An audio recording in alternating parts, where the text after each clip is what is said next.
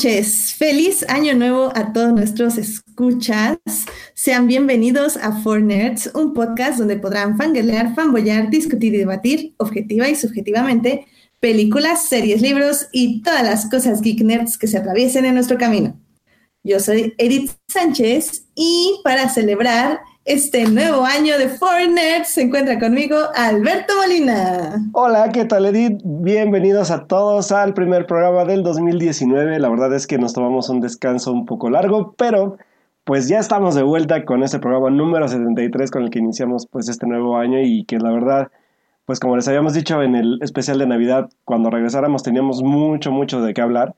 Y pues me da gusto volver a estar aquí con Edith y la verdad es que sí, sí extraño mucho el programa cuando no lo hacemos. La verdad es que es mi, como siempre se los he dicho, es mi espacio de, de desestrés para echar relajo y platicar de todas las cosas nerds que nos gustan, pues tanto a Edith como a mí y como a los invitados que siempre tenemos. Y pues, eh, pues este primer programa va a estar muy, muy padre porque así como lo hicimos el año pasado, pues volvemos a tener a alguien muy especial con nosotros esta noche y que pues le doy a Edith la pauta para que pues lo presente porque yo la verdad estoy muy contento y vamos a platicar por lo menos el tiempo que nos aguante despierto para que pueda platicarnos todo lo que tienen que platicarnos el día de hoy y que pues me da mucho gusto tenerlo aquí. ya, pues ya, ya, lo escuchan por aquí que ya se... Ya los ronquidos, vamos a tener que despertarlo. Sí, de hecho. Porque digo, seguramente él no escuchó nuestro episodio de Navidad, porque yo sé que Dan es una persona muy ocupada, pero para que sepan, decimos mucho todos sus consejos, apoyo durante todos estos 73 programas de Fornets y por eso nos alegra mucho tenerlo aquí para decírselo en persona a Dan Campos. Hola Dan, ¿cómo estás? Buenas noches. Muchas gracias, muchas gracias. Este, sé que a mí nada más me invitan una vez al año para este, que no, no, no les haga daño, pero yo vengo aquí precisamente para pelearme con Alberto y que discutamos, discutamos sobre temas de distribución, concretamente. Claro. Este, con los números y el dato duro, este, por qué Roma no se exhibió. Ah, no, ese tema ya es viejo, ¿verdad? Ya ni para qué, ¿verdad? No, ya, ya, ya se lo, ya, se ya, lo agarró hace dos meses. julio, así que. Sí, ya me, dieron duro contra las cuerdas. Ok, ok. No, no, no. No, pero pues muchas gracias por la invitación. Y sí, efectivamente, en abonos no se preocupen. Entonces, voy como en el episodio 52, entonces 20 semanas ya, ya me puse al corriente. Ah, no te preocupes, Dan. Ahora sí que sabemos y que no te invitamos más seguido porque justamente como a Cenicienta a ti se te convierte el internet en calabaza a cierta hora, entonces... Es plan con maña, ¿eh? O sea, literalmente desconecto ya para dormirme así de que aquí está el cable. Exactamente. Exactamente. Entonces, así no se puede, Dan. Así no se puede. Entonces, chicos, ¿qué tal si ya nos vamos con... Pongo la cortina de cine y nos vamos a hablar. Vamos. Excelente, vámonos. Películas. Cine. Cartelera comercial en Fortnite. Muy bien, pues ya iniciamos este año y qué mejor manera de iniciarlo que recordando el año pasado y que marcaron a todas las personas en, en, esta, en este ciberespacio. Y es que como ustedes bien saben y como se los mencionamos en el episodio de Navidad, eh, aquí nuestro amigo Dan hace un proyecto donde recopila los tops 10 de muchas personas y hace un estudio minucioso sobre el gusto del público en películas del 2018. Mira, este, estas son las historias del tío Dan. Yo me acuerdo muy bien hace años Madre Santa, este sí, efectivamente hace 12 años empezamos con este proyecto. Eh, rápidamente saludos a los que nos están escuchando ahorita en vivo. Este, el buen Uriel por ahí anda, el buen Rómulo Alexander. Estoy probablemente pronunciándolo mal también, pero pues también por aquí. Y eh, empezamos hace 12 años con este bonito proyecto en el cual era un grupo de blogueros en aquel entonces. El blog era lo de moda, lo de novedad. Pues nos juntábamos en aquel entonces mes tras mes a hacer un top 5 de recomendaciones de cine. Eh, eso se hizo como durante 10 meses y ya prácticamente a, punto de, completar el año, pues fue de, ¿y por qué no hacemos mejor algo? Eh, que sea la recopilación de lo mejor no de lo que se estrenó en el mes, sino de lo que se estrenó durante todo el año y así es como surge el Cinefil Cinefiles, el nombre de este proyecto, lo pueden consultar tanto en mi blog en Chorros y Palomitas como en distintos puntos eh, que se ha estado promoviendo, ¿no? Por ejemplo, la, edición digital, pero pues tal cual lo buscan como se escucha. Cine. Y pues afortunadamente ha estado em, creciendo el proyecto. El año pasado ha sido donde tuvimos la mayor cantidad de participantes. Este año, pues ya les voy a dar eh, primicia y les voy a quemar números y, e incluso eh, voy a compartir video y voy a darles unas exclusivas que no van a poder ver ustedes porque esto es en audio, este, pero tanto Edith como Alberto este, pues, eh, van, van, a tener la premicia e imagínense que les vamos a darles la, narrativa.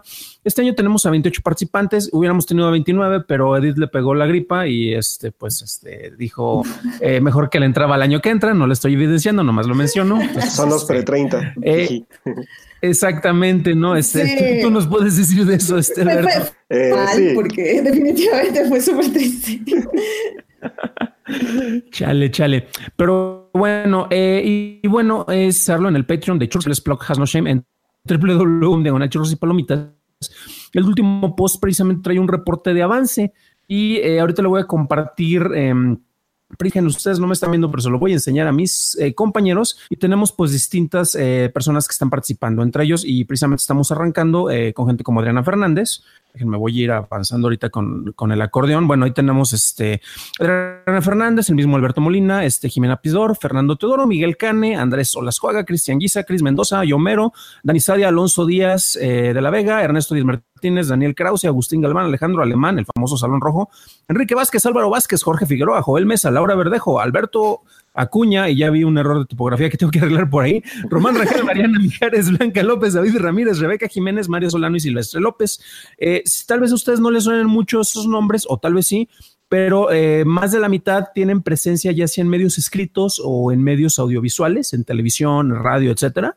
Eh, y creo yo, ustedes los conocen porque pues tanto están aquí Edith que nos acompañó el año pasado como el mismo Alberto que también nos vuelve a acompañar, pues es gente cuyas opiniones yo respeto bastante y precisamente por lo mismo están incluidos en esta edición. Ya les quemé quiénes son los que participan ¿eh? este, con, con este, este anuncio, chale. Me parece increíble, me parece increíble. Sí, a mí igual. Y es que tú recopilas todo esto, Dan, y haces como, pues, o sea, ¿qué, qué te ha dejado como de experiencia ver como todo esto? ¿Qué, qué tantas coincidencias hay de cine y, y, de las personas a las que admiras y que dicen todas estas, estos top 10? Eh, mira, hay, unos detalles que han pasado con experiencias eh, para bien y para mal. Eh, por ejemplo, hay gente que ha salido, hay gente que ha entrado nuevamente. Este, no, no hay como que un, un equipo fijo. Los que empezamos desde el principio y que seguimos hasta ahorita ya nada más somos Chris Mendoza y yo. ¿no? Hernández no nos pudo acompañar en esta misión porque, pues, como tiene familia y la familia está creciendo, pues ya no tiene tanto tiempo pero han pasado algunos detalles y que se ven en, la parte final que se agrega la numeralia, el resumen de lo que nosotros tenemos este, en, esta edición. Y nuevamente aquí los que nos están escuchando en audio, que es como deben disfrutar este programa, eh, pues resultamos eh, varios, eh, tenemos varios resultados de entrada y pregunta para ustedes y también para los que nos están acompañando al chat, que también los estoy leyendo por acá. ¿Cuál película creen ustedes que fue la que acumuló más votos en este año? Roma. Híjole, pues mira, Sí. Roma. Exacto. Y curiosamente al momento de hacer la compilación eh, hubo tres películas que estuvieron muy empatadas. Esto lo van a poder ver en la sección de Fun Facts. Y me leo textualmente. Durante los más votados fueron Roma, Phantom Thread y Paddington 2. Y si ustedes vieron estas películas, pues eh, entenderán que honestamente cualquiera pudo ganar porque son películas que tienen eh, bastante calidad y que son de las que uno disfruta viendo en, si ganó. Y esta es exclusiva para foreigners, para que vean, ahí les estamos este, dando algo en, mi, en, mi propio changarro. Roma ganó con con 14. Hasta el final se definió, ¿eh? quedan empatadas. Paddington con 11 votos en tercer lugar, Hereditary y Sima Wojna, o como se conoce en español como eh, Guerra Fría, eh, empatadas con 10 votos, ¿no? Y las demás tuvieron distintas, eh, pues distintos números en el conteo, ¿no? Somos 28 personas las que participan y se incluyeron 117 películas. Ahora bien, les mencionaba rápidamente que había un proceso de evolución dentro de la presentación de los distintos dosieres. El año pasado invité personas realizadores a nivel internacional, eh, iba a ser un show porque me iba a poner yo a traducir literalmente listas de inglés y de alemán para incorporar un par de cineastas. Eh, no quemo los nombres porque al final de cuentas este, no, no tuvieron la oportunidad de participar, entonces pues este, sí tenían el interés, pero bueno, no se logró eh, concretar. y hace dos años, hace tres años, invité a varios cineastas nacionales. Y entre estas personas era interesante porque, y un saludo a Julián Hernández, que él fue de los invitados precisamente, eh, y él siempre se queja de que la mayoría de las listas se enfocan en las mismas películas.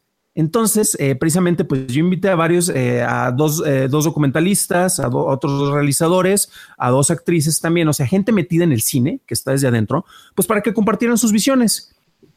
Y tristemente nadie de los invitados al final pudo cubrir el deadline. Sé que tienen otras prioridades. Otro detalle es que un sincero agradecimiento a los que me, dan la oportunidad de, de, republicar sus listas o me comparten listas exclusivamente hechas para el dossier.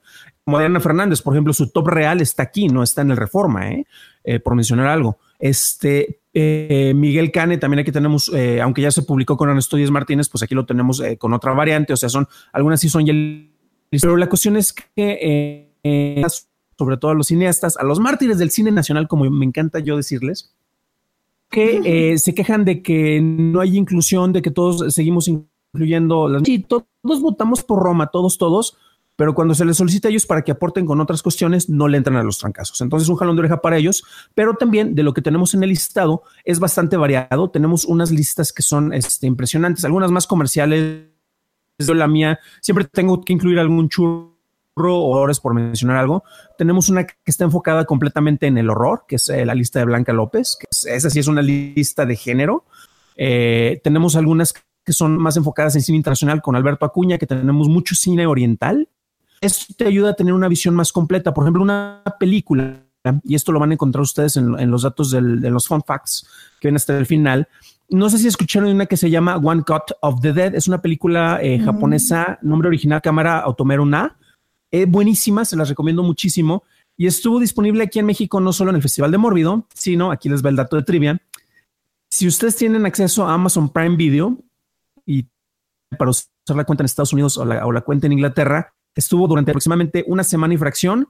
Alguien subió una copia pirata de esta película para que ustedes la pudieran ver de manera legal en Prime Video y se, notaba que era una copia pirata porque era eh, un screener este, con, imagen comprimida y con los subtítulos quemados en inglés. se dieron cuenta y de volada la quitaron. Entonces es uno de los datos de trivia como que dices, ah, caray, viendo piratería por un medio legal. Pero es una película japonesa que se exhibió de manera legal en México y curiosamente algunos tuvimos la osadía de verla de manera legal en un medio legal, pero que se trató de manera ilegal. Entonces, este, son, de esas cuestiones este, más o menos interesantes. Y bueno, esto es como que una, eh, una visión general, un poco de un, tal vez uno o dos datos de trivia que me gustaría mencionar antes de que, de que los deje hablar, porque ya, ya hablé yo casi durante todo el, eh, lo que me queda del año. Este, por eso no me vuelven a invitar.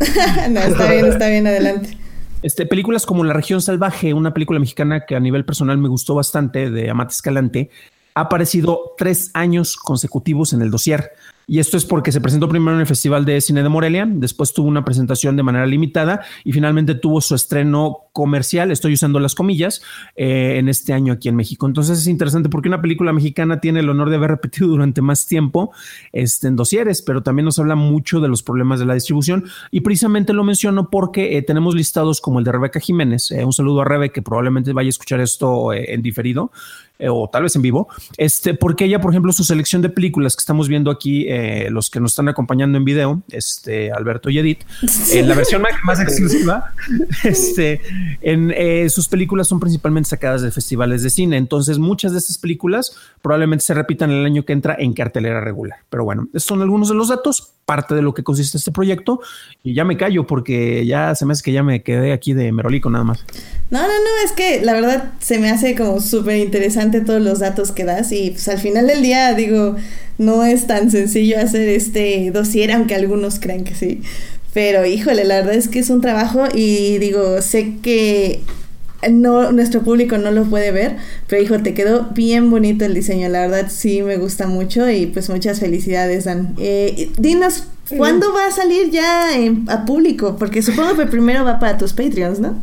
Eh, mira, va, a haber dos variantes con esto. Eh, yo soy de los que creen que siempre debe de haber algo en público, eh, aunque, bueno, tenemos el Patreon desde hace más de un año y efectivamente hay algunas cuestiones en exclusividad en este sentido, pero no es exclusividad de que solo ellos les va a llegar, porque también es un trabajo que sí toma bastantes semanas. Un saludo tanto a Enrique Vázquez como a el buen Ferch, este Fernando Teodoro, que me han ayudado mucho en la corrección de textos. Para que esto me ha ayudado a mí para literalmente enfocarme más en el diseño, en el aspecto visual Eh, y obviamente checo también lo que son los textos, pero por lo menos ya, ya tengo la certeza de que alguien les va a poner más atención.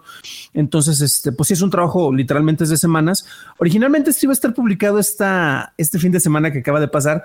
Desafortunadamente, este, tuvimos dos personas, de hecho íbamos a ser 30 los que participamos, eh, desafortunadamente uno no, no pudo participar eh, de último momento y tuvimos que hacer una corrección en una de las últimas listas que literalmente recibió hoy en la mañana. Entonces, eh, hay un detalle que, por ejemplo, ahorita les voy a compartir de viva voz a todos ustedes y en imagen para quienes nos están acompañando en imagen en este, en este caso. Este, y esto lo estoy mencionando porque el dossier, si, sale bien, si sale bien con unos detalles que quiero pensar, va, va, a traer una onda interactiva también. O sea, no crean que va a ser nada más así como de documento de lectura. Pero la cuestión es que los votos, conforme se van compilando, te van modificando el orden en el que aparecen. Uno de los detalles que estamos viendo en el dossier es que si ustedes son este, personas que no quieren más que ver las fotitos y ver el diseño, si ustedes ven únicamente las imágenes de cada uno de los, de los listados, como estamos viendo en este momento nosotros y se los estamos platicando, con esto se van a dar cuenta de cuáles son las películas más votadas, sin necesidad siquiera de, de ponerse a leer. Y pues ahí vienen representadas, está resaltado la referencia sobre la película que está ilustrada en la imagen para que tampoco se tenga que complicar. Y tienen, eh, ahora sí que un vistazo a las 28 mejores películas en este, en, este año eh, de lo que fue exhibido. Ahora bien, eh, además de que visualmente es, pues la idea es que sea, sea atractivo en, en, ese sentido. El problema es que esto se tiene que basar en base a los compilados de los votos. Entonces, si a mí una lista me llegaba después me va moviendo todo y hay películas que fueron saliendo y otras que fueron entrando precisamente por, por el conteo de votos. Entonces, eh, lo que estamos viendo aquí, ya les habíamos platicado cuáles fueron las cinco eh, ganadoras y en el listado que, que, se está manejando sobre esto, pues efectivamente a cada una de las personas eh, yo le iba asignando en base a las que ellos pusieron y en base a la cantidad de votos, el aspecto visual, que también ese es un show, porque de repente a 15 personas yo le podía poner la película de Roma, pero la película ganadora no se le pone a nadie porque esa tiene su propia categoría y las demás se iban desglosando de manera que fueran representativas, pero que a la vez este, nos, dijera también incluso un poco más acerca de, los autores. Esto sí es únicamente criterio personal. Igual Alberto me va a decir, ¿por qué me pusiste esa película y me pusiste el color amarillo, ese chafa? Si a mí ni me gusta, me choca el amarillo, pero creo que tiene algo que ver en, precisamente la película eh, seleccionada por Alberto fue la de museo eh, y creo que tal vez este, representa para mí al menos un aspecto que viene también dentro de la misma, de la misma cinta. No, pues está súper bien. Sí, sí, sí, pues ahora sí que son decisiones editoriales que me parecen muy acertadas. Lo que también me gusta, por ejemplo, de, todos los, de los que he participado con Dan de, de, este dossier que hace, son las descripciones también que llega a ser de, de la misma persona que, que, escribe la lista. Y eso también me gusta mucho porque Dan le da este toque como jocoso y a la vez como muy, muy personalizado también para ti que participas en ella. Y eso está padre, ¿sabes? Eso me gusta porque también te hace sentir un poco más, más parte de este proyecto que la verdad yo he tenido ya la suerte de participar, creo que cuatro años ya llevo, ¿no, Dan? Chale, tanto, ya te voy a sacar. No, no es cierto, es para dar espacio. no, sí, sí, son cuatro años, ¿eh? Aproximadamente. Sí, creo que sí. Esta sería la cuarta entrega. Sí. Entonces, la verdad es que pues yo, yo me siento también muy, muy feliz de haber participado otra vez este año porque sí, me, me, me gusta no solamente eh, aportar algo, sino también ver también los tops de los demás, porque muchos de ellos ya tengo la fortuna de conocerlos en persona y siempre es padre poder como comparar este tipo como de contenidos y que, que Dan lo hace muy bien. O sea, la verdad es que a mí me gusta todo este proceso que no solo va más allá de decir un top y ya, sino también hacer un tipo de estadístico, de, de darle también un, un análisis interesante a, a, un pues a, un top de generalizado si quieren verlo de esa forma. O sea, la verdad es que a mí me gusta bastante el proyecto, así que si no lo, no lo han checado, eh, pueden checar los, los, las ediciones de los años pasados, pero pues igual invitarlos a ver esta y que también compartan y, lo discutan con nosotros, o sea, que lo vean, que nos sigan en nuestras cuentas de Twitter, que al final de cuentas la mayoría de nosotros nos conocemos por eso, porque Twitter nos ha unido en este como tipo de, de, debate tuitero siempre. Y la verdad es que eh, creo que también es parte de eso, ¿saben? O sea, hacer este debate amplio y que también pueda comentar más gente que esté interesada en, en debatir sobre cine y sobre las películas que han visto en el año, pues lo que más les gustó, lo que no, y poder hacer como esta conversación que siempre nos ha gustado hacer. Ya. Y un detalle, perdón, porque Edith, tú me preguntaste algo muy concreto y no te respondí en lo absoluto sobre la, fecha del release. Originalmente se iba a lanzar para Patreons este fin de semana. Ahorita estamos nuevamente en etapa de revisión. Este, me faltan dos detalles que ya tengo los datos, solo me, falta terminar el diseño. Literalmente, antes de que empezáramos esta transmisión, yo estaba terminando lo de la el, conteo que, trae este. Hay un, una integración con el diseño de Roma, bueno, con un estilo de Roma, porque todavía no es un diseño en, forma. Este. Eh, durante los próximos dos días vamos a estar con revisión de, texto para, para, que ya quede completamente depurado y la menor cantidad de errores. Siempre va a salir uno y los suelo actualizar, pero pues eh, que sea lo más, la versión más final. Y esta semana yo creo que el miércoles sale para Patreons. Eh, va a estar así de manera exclusiva y va a ser una edición distinta a la de los Patreons a la versión del público. ¿En qué es distinta? Los que nos acompañaron en, ediciones anteriores saben que va dedicada para ellos. La intro va personalizada, o sea, eh, para ti, Edith Sánchez, en este caso, este, te agradezco por esto. Eh, y igual dices, pues nomás le estás cambiando los nombres y le pones otra cosa en la portada, sí, pero me estoy yendo persona por persona. Este, tuvimos también otro pequeño detalle eh, que fue la, unas membresías que luego les platicaré, que también es como una forma de agradecimiento a los que nos acompañaron eh, como productores concretamente para esta edición. Este, y ellos también tienen como que ese pequeño extra.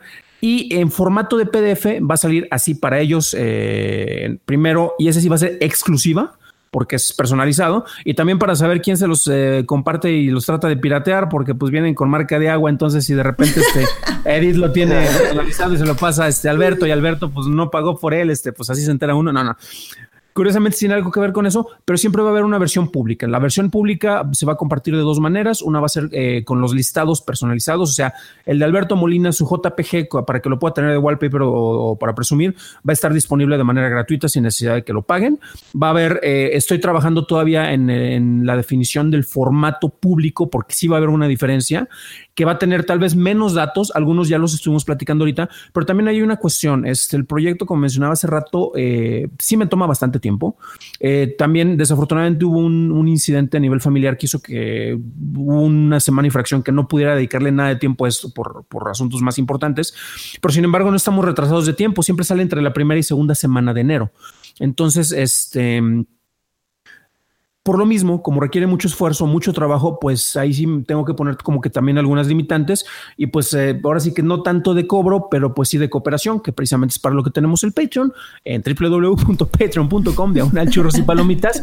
Y los que nos cooperan a partir de tres dólares al mes son los que literalmente eh, cuando se libere, espero nuevamente que sea el miércoles, por lo menos la versión eh, beta tirando a la final, yo creo que ya va a estar disponible ese mismo día y ellos mismos ya la van a poder recibir, no van a tener la edición personalizada porque eso únicamente va a ir para productores este año, eh, junto con otro extra, pero bueno, esas son las fechas que quiero creer que son finales y nuevamente sí resalto mucho porque yo creo que esto también es compartirlo con todos, especialmente con los que nos cooperaron con, con sus listas, como este, tanto como Edith en su momento como Alberto en este momento también, eh, desde luego para que ellos lo tengan y que lo puedan compartir pero pues también para que todo el público pueda acceder de una u otra manera a este contenido. Me parece excelente, Dani. La verdad es que el esfuerzo vale la pena porque sí, sí te queda excelente y es muy interesante ver esto. Y pues sí, chicos, pues ya saben, o sea, ahí está Dan en Patreon, que digo, uno nada más da un dólar al mes, pero algo es algo. Yo digo que de dólar en dólar se va juntando. Se agradece. Y créeme que se agradece porque con eso pagamos muchas cuestiones. Este, por ejemplo, eh, los que ya conocen el sitio, y ya no voy a hacer más shameless plug, ajá. Este, saben que, por ejemplo, para transmisiones multistreaming, todo eso cuesta. Eh, manejo de licencias, yo no trabajo con software pirata, o sea, son cuestiones que, si bien utilizo por otras cuestiones, pero el enfoque principal para acá se está reinvirtiendo literalmente la calidad de transmisión. Una disculpa porque comentaban en, en, los comentarios eh, Edgar si no me falla la memoria, que se escuchaba un poco entrecortado, eh, pero es que yo también hablo muy rápido, pero por lo menos ya no se cayó la señal como la otra vez. no, y es que, es que ahora a nosotros nos falta el ingreso, pero bueno, eso, eso ya también es otra historia. sí, no, y pues está, está muy, muy bien, Dan. O sea, la verdad es que así se, se crean y como siempre les hemos dicho en este podcast, eh, les repetimos una y otra vez que, que si quieren el arte lo apoyen y lo apoyen de mil maneras diferentes si se puede económicamente pues mucho mejor porque al final del día es lo que necesitan los artistas y pues sí, así es esto y qué bueno que hay mucha gente que te sigue apoyando en esto en, en Patreon y pues también aquí dándote promoción de vez en cuando. Una vez al año. Exactamente, para no, no bajarles el rating tanto. nada, todo bien, todo bien. Y mira, Dan, pues ya nada más para pasar como una segunda parte rápida antes de que te nos quedes dormido, porque yo sé que ya tu edad es muy avanzada. yo me levanto a las 5 de la mañana a correr, ¿eh? Y tenemos un nuevo desafío, ¿eh? sí, ya, ya, ya entraron ahí cuatro kilometritos de hoy. Así que ahí vamos. Digo, porque también, para quien sepa, ya hay desafío de correr. Este, ahí con Dan pueden obtener toda la información en su Twitter. y pues ya ahí estamos, compitiendo por el primer lugar. y cumplan sus objetivos de año de, correr, muchachos, porque yo estoy que los sigo y los sigo y no y nomás no lo hago, pero ya este año os prometo que sí lo haré. Excelente. Pero nos gustaría saber, Dan, o sea, después de todo este ejercicio, me gustaría saber cuáles fueron tus tres películas favoritas este año y por qué, obviamente. O sea, ¿qué nos oh. recomiendas el año pasado, perdón, del 2018, que no, que tenemos que ver o que tuvimos que ver? Eh, pues mira, el listado oficial obviamente lo pueden checar en el dossier, pero eh, voy a mencionar concretamente dos películas que técnicamente no, debí de haber eh, incluido porque no se estrenaron de manera tan oficial y es otra de las peculiaridades, pero sin embargo se pueden adquirir de manera legal y tal cual. Ahora sí que yo cumpliendo con la labor, este, encargué los Blu-rays este, del Amazon gringo, tal cual para tenerlos. Eh, y curiosamente una ya también la medio mencioné, pero por eso no le voy a dar tanto, tanto show, este, como decía ahorita, que es la película japonesa, la de One Cut of the Dead. Eh, chequenla, este, especialmente cuando ya esté de manera legal, eh, pero bueno, esa es, otra historia. Y ahora sí, de las películas que quería mencionar, usualmente en mis listados me gusta incluir algo que sea como de cine clase B, o que tenga una referencia que salga un poco de, fuera del cine más comercial o del que todo el mundo recomienda, ¿no? O sea, por ejemplo, Misión Imposible a mí me encantó, o la de Spider-Man a mí me encantó, pero la mayoría te los va a recomendar y es como que muy sabido que debes de verlas, ¿no? Porque pues están chidas. Pero ya hablando de las que son más especializadas y concretamente las que te digo que sí me sí tuve que gastarle más para que me llegaran, la película del Reverendo o The First Reform eh, es una verdadera joya del cine contemporáneo eh, por, varias razones. No sé si ustedes este, vieron la película de Taxi Driver. Sí. ¿Y qué tal les pareció? Yo recuerdo que cuando vi Taxi Driver me, mm, se me hizo bastante como perturbador el, tema, pero la disfruté bastante. La verdad es que sí, sí me gustó mucho la película y sobre todo por la actuación de, de De Niro. Ok, eh, pues esta película lo menciono porque First Reform es precisamente escrita y dirigida por Paul Schrader, que él es este, pues el, el, que escribió el guion multinominado y ganador de Taxi Driver, también eh, escribió eh, Raging Bull, Toro, Toro Salvaje, eh, y él incluso ha dirigido cosas que tal vez no han sido tan más reconocidas o que probablemente muchos digan que no son películas muy, muy, mm, no sé, muy muy de culto como American Gigolo, eh, pero sin embargo es algo que vale muchísimo la pena ver. Eh, es una exploración muy interesante acerca de la, naturaleza humana, vale demasiado la pena. Eh, pero bueno, esa sería la primera. La segunda, que va más en la onda del desmadre, es una hermosa película conocida como, estoy haciendo las pausas muy, muy, muy dramáticas, como, Low Life, y con eso estamos viendo si tenemos una entrevista con el director en las próximas semanas. Eh, es una película básicamente como si Tarantino se pudiera, pusiera a dirigir una, eh, tres historias eh, que se entrelazan en la frontera, donde hay un luchador, un grupo de narcotraficantes y una este, camarera de un hotel de mala muerte. Y pues está muy padre porque pues, sí tiene luchadores, pero con una visión más acerca del juego delegado y pues es meramente me exploitation. Esa película no, no la van a encontrar en ningún otro top 10 creo, al menos no en México, porque la película no, se estrenó aquí, aunque se podía acceder a ella por medios legales. Y la última, ya nada más como para no echarles tanto choro, antes de que yo me duerma con mi mismo choro que estoy dando. Eh, la casa de Jack.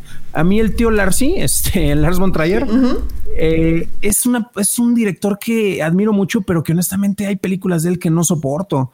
Y curiosamente, eh, La casa de Jack o The House That Jack Built eh, es una exploración muy interesante, no solo a su filmografía, sino a la historia del cine y al cine como proceso creativo. Y honestamente se necesita ser alguien bien pinche enfermo, perdón por lo de enfermo, o un verdadero genio para lograr hacer una comedia de humor negro tremendamente divertida con un asesino serial.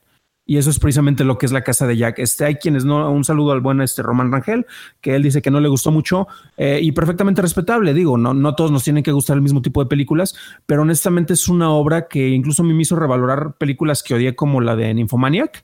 Este me, hizo tener, que, tener una nueva apreciación de, de esas obras. ¿eh? Entonces serían eh, mi top 3, por decirlo de alguna manera, de lo que deberían de ver que no es tan comercial. Wow, y que también aquí tuvimos nuestro propio, este que no quiso la casa de Jack, este Carlos Ochoa, saludos, que sí, nos dijo que evítenla a toda costa. Así que, bueno, pues ya ven, aquí tienen otra opinión para que ustedes se armen de su propia opinión al ir a verla. Porque sí, Lars von Trier. Porque sí es Lars a final de cuentas, entonces ya dependerá de quién la vea y cómo la vea. Exacto. ¿Cómo, cómo se llamó la primera película que nos dijiste, Dan? Eh, ¿De las tres que mencioné o de la extra que en realidad no estaba en el listado?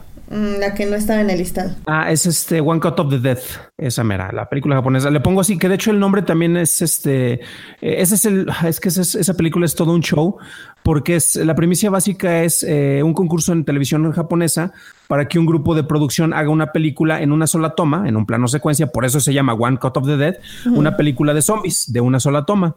Y a la primera media hora de esta película es literalmente eso, tú ves el producto terminado y la segunda hora es qué es lo que pasó para que esto se realizara. Porque el, twist que tiene y que te lo narran desde el principio es que están grabando una película de zombies, pero de repente se libera una plaga zombie, entonces no saben si está pasando en realidad o, es o son extras que actúan demasiado bien.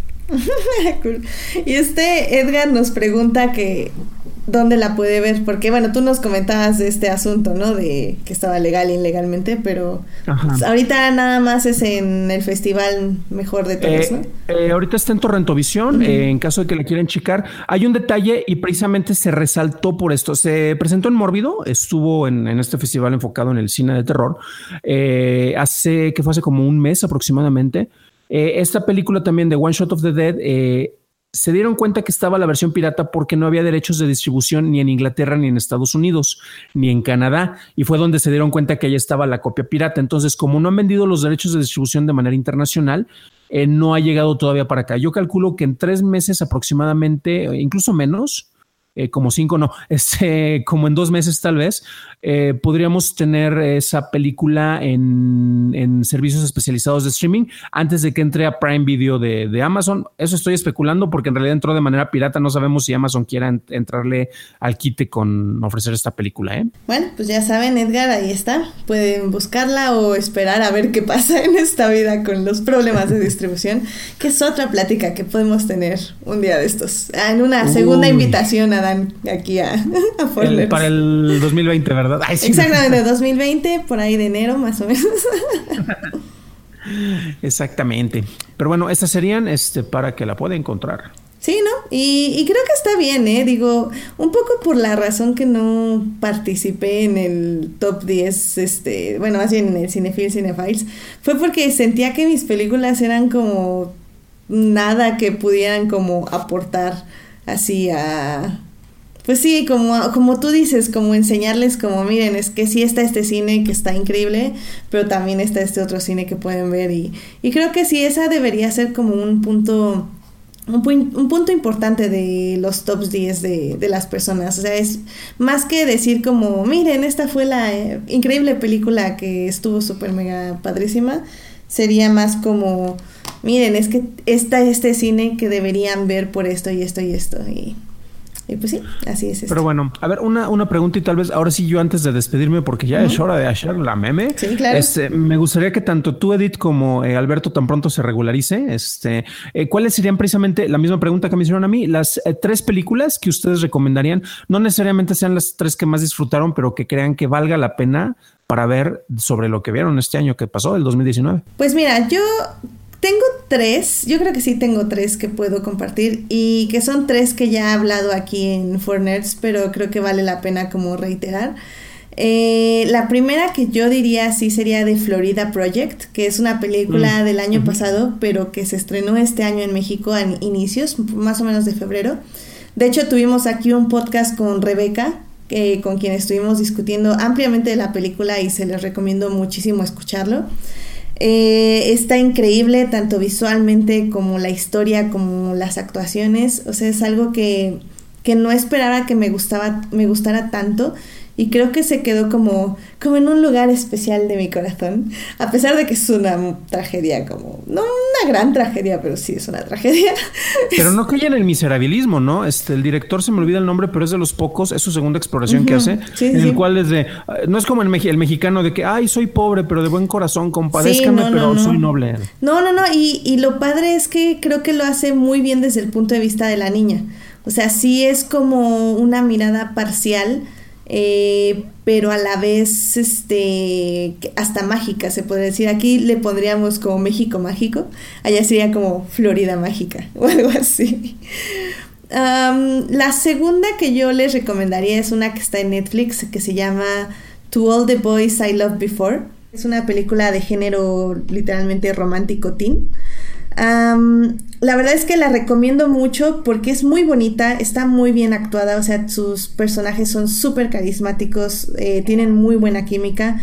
Y si les gustan este tipo de películas, la, la, verdad funciona muy bien, tiene todos los clichés necesarios, pero al mismo tiempo los utiliza muy bien para contar una historia de esta historia de manera dinámica y de manera actual.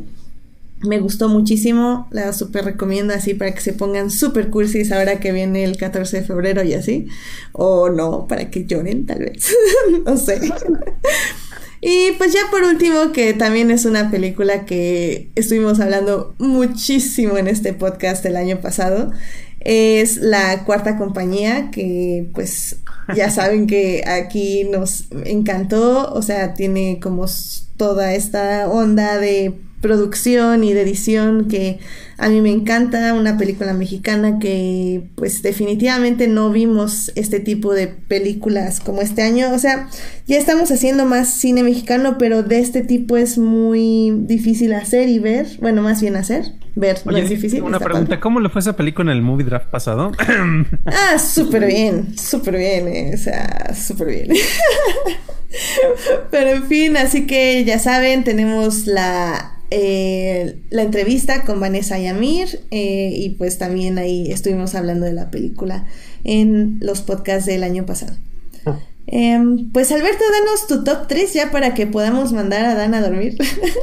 Sí, porque si no se nos va a quedar dormido y... Eh, oye, eso suena como si me fueran a sacrificar, como un perro. ¿Cómo que van a mandar a andar a dormir? Pues es que no sé, no sé, es que ya, tú sabes. Qué llevaditos. No, pues bueno, mi, mi, mi, top 3 del año, pues fue, eh, en tercer lugar puse a la película nerd por excelencia del año pasado, que fue Avengers Infinity War. Y pues la verdad porque pues no me pude contener y la vi como tres veces en el cine y la disfruté bastante. Y la sufrí bastante también y pues bueno, ese fue mi tercer lugar. El segundo lugar fue una película mexicana que la verdad amé demasiado porque no esperaba mucho de la película. Había, había escuchado buenas opiniones este, como generales, pero no creí que me fuera a gustar tanto. Y que fue Sueño en otro idioma. Que si no la, no la han visto, pues la película, según yo, ya está disponible en Cinepolis creo que ya está. Está en, en, Prime. Yo la vi en, Prime Video. En Prime Video. Sí. Entonces ahí ya la pueden ver también la película, que la verdad si, si en serio no la vieron, tienen que verla, porque está muy bonita la película, tiene un mensaje muy padre y también la parte que, pues sobre todo de, de cómo representar también este rollo de una cultura y de qué esconden detrás de la misma y todo lo que conlleva, pues está muy bonito. Y los hijos de autor que están padres, la parte de la fotografía y la música sobre todo, este, pues la verdad es que fue un gran trabajo y yo la disfruté bastante.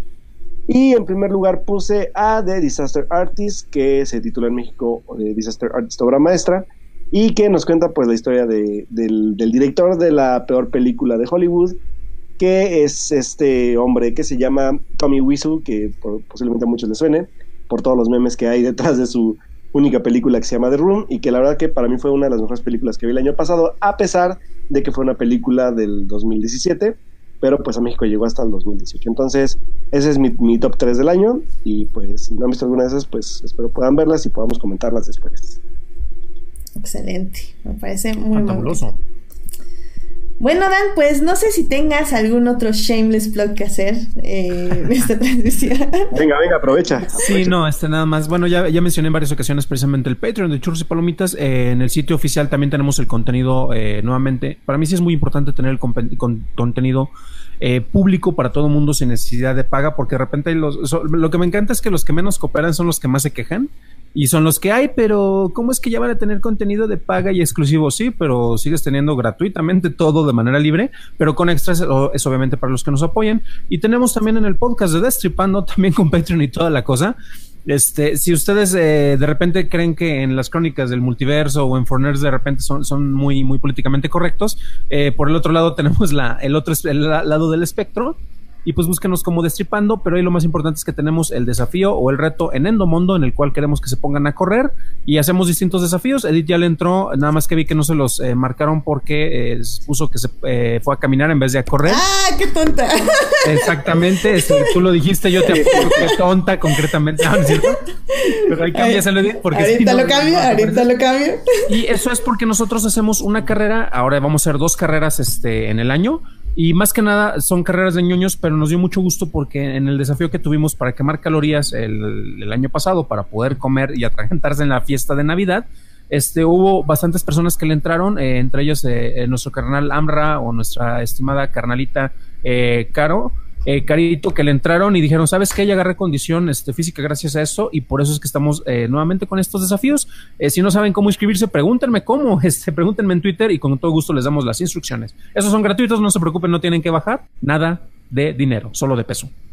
Eso, Chihuahua. Pasas dramáticas, porque se me estaba yendo el avión. Sí. No, pues está bien, y así luego ya nos vamos inscribiendo a carreras, que este año tenemos un Open de maratón, no sé qué vamos a hacer, pero pues a ver, ahí algo, algo haremos, algo haremos para compensar nuestras medallas de México que ya tenemos. Exactamente. Listo, ya, lo cambié, así que ya se registró mi entrenamiento del día de hoy.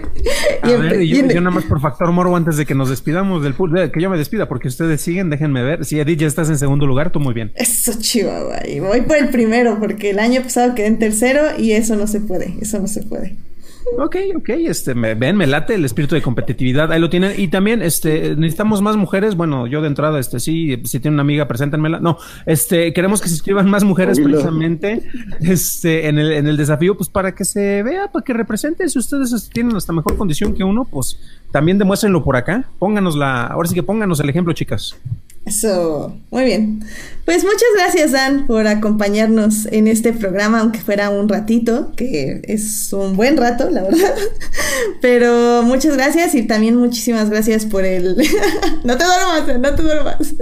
Y pues estamos esperando con muchas ansias ahí el, Cinefil Cinefiles ya para analizarlo y leerlo con calma. Va que va, ya les estaremos anunciando y esta semana, esta semana sale por lo menos la versión este beta, eh, pero ya, ya, ya sale, ya casi sale, ¿eh? Excelente, me parece muy bien. Yay. Bueno.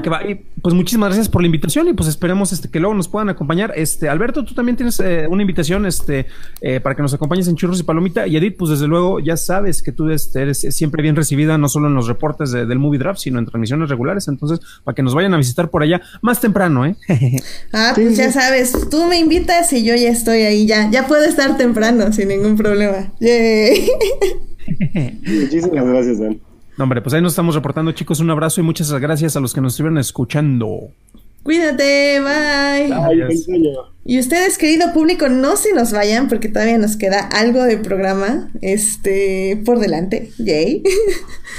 Em, pues mira, eh, Alberto, pasó algo como muy interesante en en el, ¿cómo se dice? En el, este, en, las navidades, porque se estrenaron básicamente dos películas, y dos películas como súper importantes, que la verdad no quiero quedarme con ganas de hablar, y que también en parte estuvo una de ellas en mi top 10 del año, o el top 10 que pude como más o menos ahí manejar.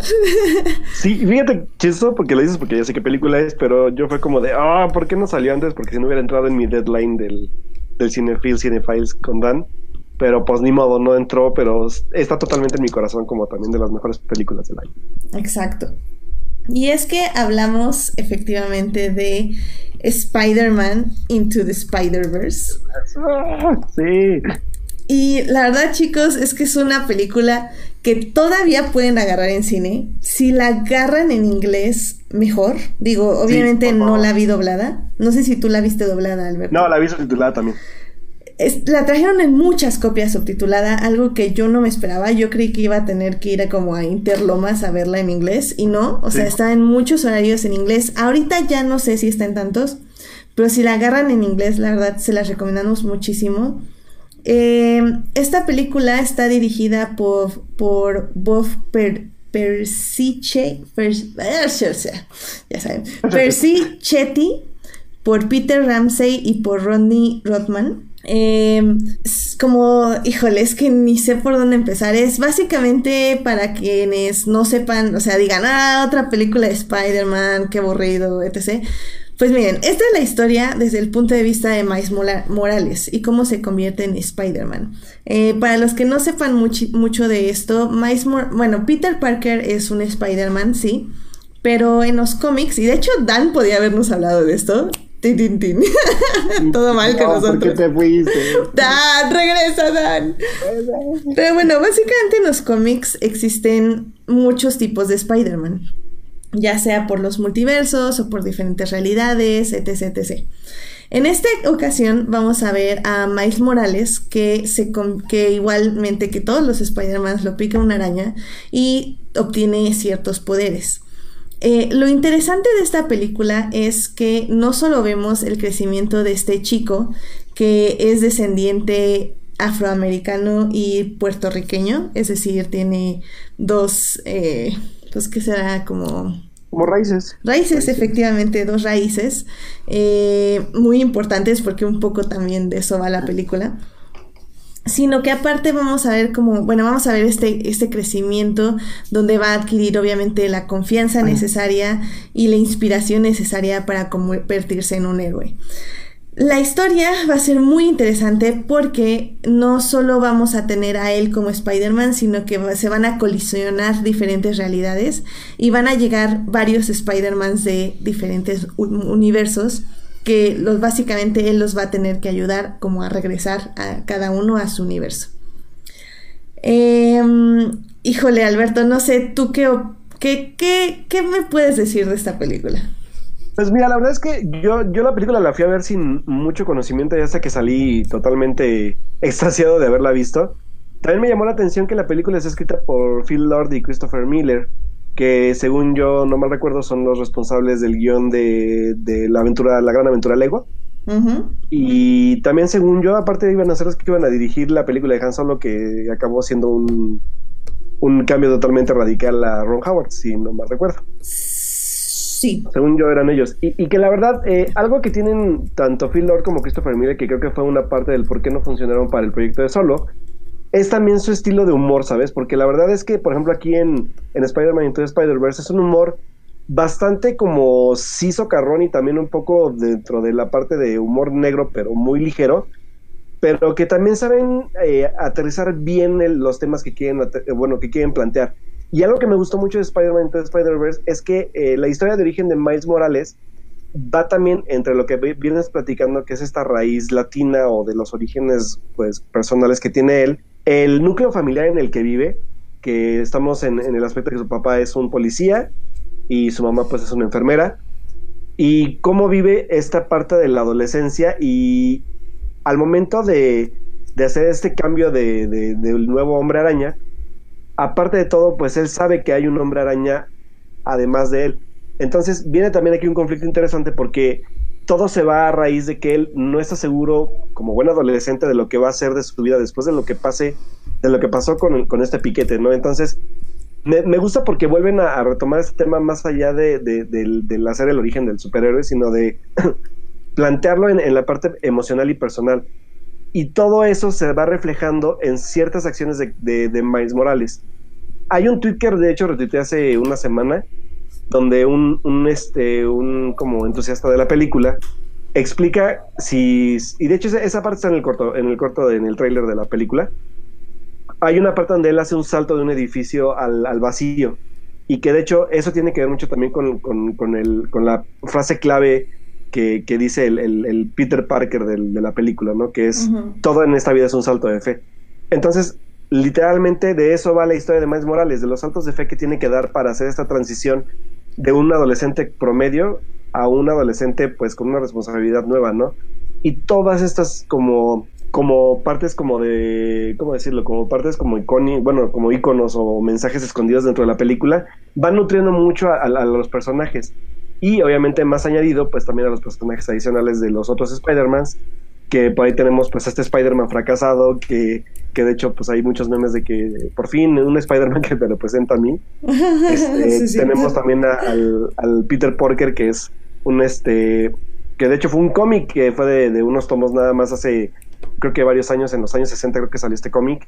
También por ahí está una, una, una versión moderna de, de, de, de, ay, ¿qué, ¿cómo se llama esta chava? Eh, o Spider-Gwen. De Spider-Gwen, por ejemplo, que, uh Stacy. se canceló el cómic, según yo recuerdo. No, no recuerdo por qué fue la razón pero no sé por qué no siguieron el cómic y la verdad que fue un poco triste porque pues al final de cuentas era como un nuevo concepto de este de pues este, de este multiverso del que hablamos. Y también ¿sí se canceló según yo sigue publicando. No según yo yo este yo Dan regresa. Según yo ese, yo ese, ese cómic se canceló sabes porque hasta me acuerdo que nuestro mm. nuestro perdido Alf nos platicó que se había cancelado. No sí sigue. Dice volumen 2 del 2015 a ahorita. Sigue todavía. sigue. Pues aquí Wikipedia, no sé si Wikipedia me está vendiendo. Dan, regresa, Dan. Sí, el último se publicó el 2 de octubre del 2018. Y está programado uno nuevo para el 21 de mayo del 2019. Vaya, vaya, yo me quedé con la idea de que se había cancelado. O lo que no me acuerdo es si cancelaron la publicación del cómic en México. Eso es lo que no me acuerdo. Ah, bueno, eso sí, no sé. Es que por eso me estoy confundiendo con eso, porque me acuerdo que Al, Al era el que nos daba esos datos. Le voy, le voy a pues- gritar a Dan para que regrese. no sé los datos verdaderos. y este. Y aparte, pues también está el Spider-Man Noir, que la voz de hecho en inglés la hace Nicolas Cage, que es un personajazo. Y por ahí está también la versión anime de, de Spider-Man, que también está súper divertida. Entonces, todo esto que va nutriendo a, a todos estos multiversos, hacen creo que de la película algo diferente, ¿sabes? O sea, que, que no, que, que, en verdad no habíamos visto y que nos demuestra que puede haber algo más allá de lo que siempre se ha tocado. O sea, por ejemplo, lo que pasó con el Spider-Man de, de, Andrew Garfield, que veíamos como la misma historia, solamente que con otro actor y con un toque un poco más adolescente, pero pues al final de cuentas el, el mismo tema o el mismo como, la misma línea narrativa que siempre hemos seguido, ¿no?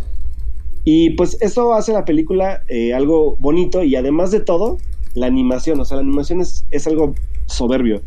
Y por ahí, de hecho, eh, coincidí con una opinión que da Luis Resendiz, en, que en Twitter lo encuentran como, como la Petit Machine, que también es este crítico de cine y también escribe un poco sobre diferentes temas, este, tanto de arte como de cultura. Y hace una comparación muy, muy acertada que yo, yo se la valido totalmente, que lo que hace Spider-Man to Spider-Verse es algo parecido a lo que hizo Edgar Wright con la adaptación cinematográfica de Scott Pilgrim hace unos años. ¿Por qué? Porque lo que hace también esta película, eh, que es lo que suele quitarse en, las adaptaciones a cine, que es como quitarles esta, esta parte, si quieren verlo entre comillas, burda que tiene que ver con el mundo del cómic, aquí se respeta totalmente, obviamente aprovechado por la animación, aunque bueno, Edgar Wright también lo hace sin necesariamente eh, quitarle eso y siendo un live action totalmente.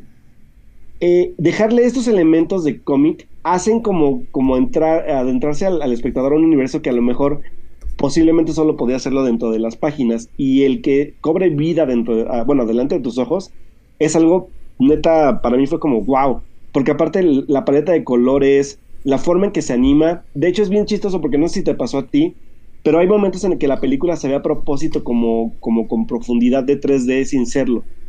Sí, sí, sí, sí, sí. Y, que es, y es totalmente a propósito por ese mismo hecho, porque sabemos que estamos en una dimensión que no es la nuestra, pero que se aprovecha también este como concepto del punto de cómic, o sea, el, trabajar con punto de color, eh, los efectos de, golpes, los efectos también de, reacciones de los personajes, cuando por ejemplo cuando lo pica la araña, es totalmente divertido. Este, todo este tipo de elementos gráficos que se van planteando durante la película crean este como universo único que nunca habíamos visto, creo, tal cual dentro del cine.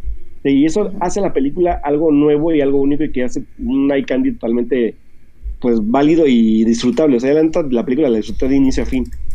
Y la verdad es que es una película muy bonita, tiene un mensaje muy padre. Es una película familiar. Para mí es una película que pueden llevar a ver a sus hijos eh, porque tiene un, un, humor bastante como accesible. la temática es muy accesible también. Y la parte de acción no se me hace violenta, es, es como un, una acción disfrutable PG, si quieren verlo así en clasificación. Y que la neta sí dije, wow, o sea, la, verdad es que sí vale la pena como una revisita, por lo menos a mi parecer dos veces más, para encontrar más detalles, porque hay muchos detalles escondidos dentro de, la película. Obviamente. Si no es que tres veces.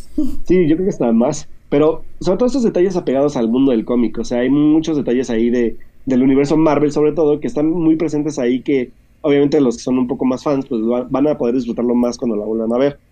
Pero si no, pues disfrutar, volver a disfrutar la experiencia de ver Spider-Man, Spider-Man es como, wow, o sea, la verdad es que creo que en película animada no disfruté tanto una película el año pasado como esa.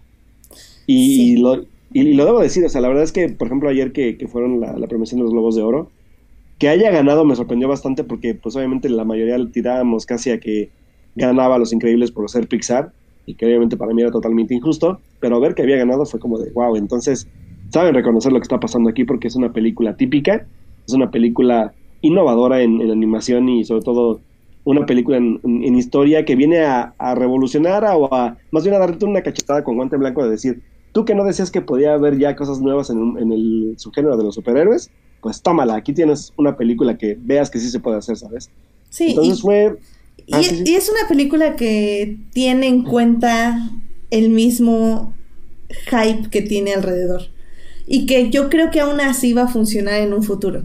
O sea, a lo que me refiero es que tiene muchos chistes locales o temporales de esta época, pero que aún así puede seguir funcionando como historia del pasado y eso creo que funciona súper, súper bien.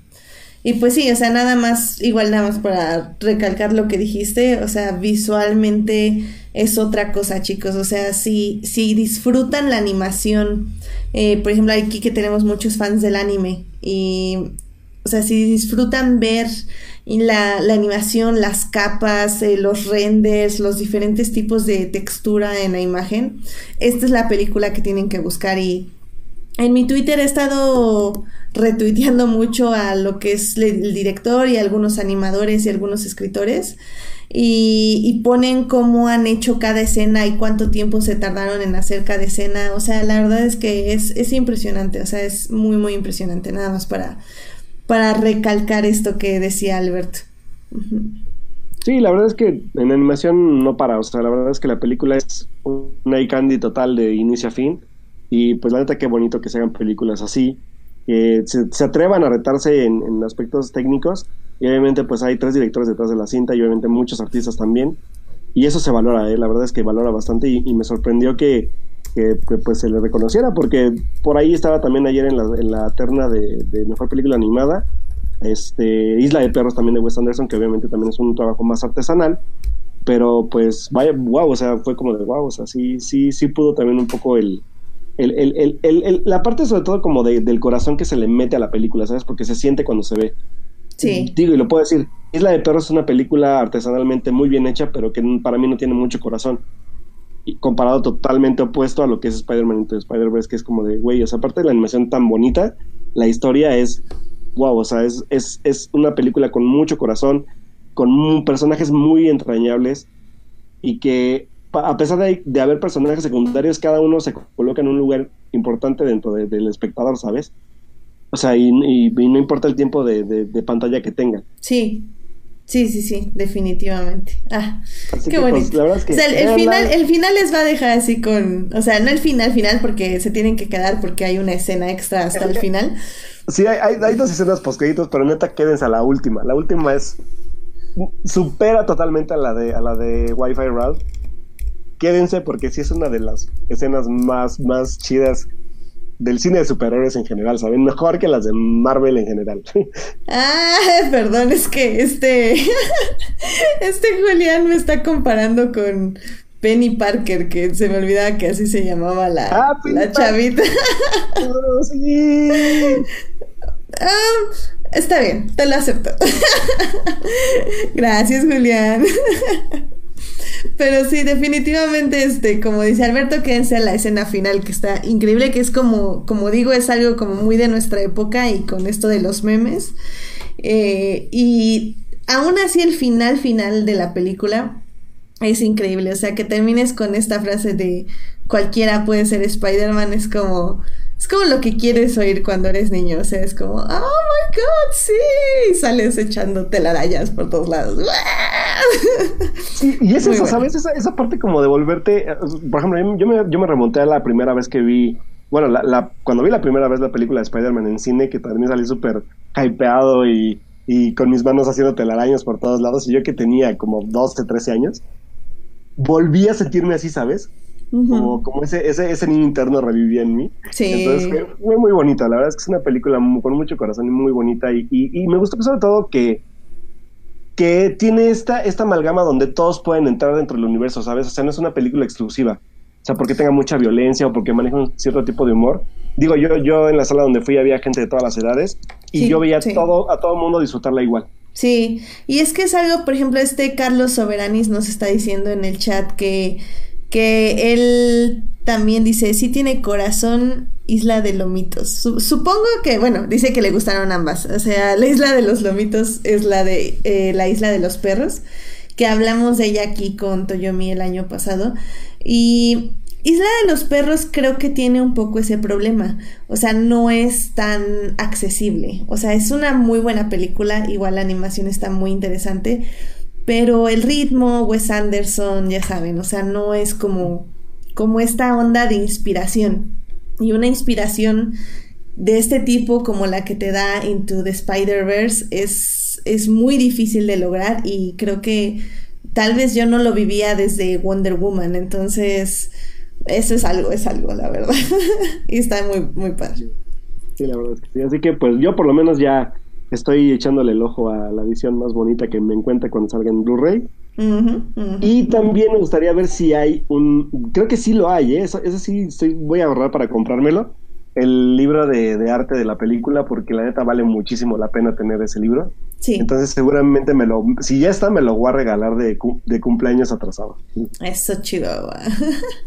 la neta es que la parte del arte está hermosa, así que sí vale mucho la pena. Y pues ya nada más para cerrar rápido esto de cine. Em, quería ver, nada más hablar rápido de Creed. No sé si tú la viste, Alberto. Sí, ya la vi. Pues miren, eh, este fin de semana justamente eh, se estrenó la película Creed 2. Eh, si no lo sabían, hace unos, ¿qué son? ¿Tres años? ¿Tres, cuatro años ya?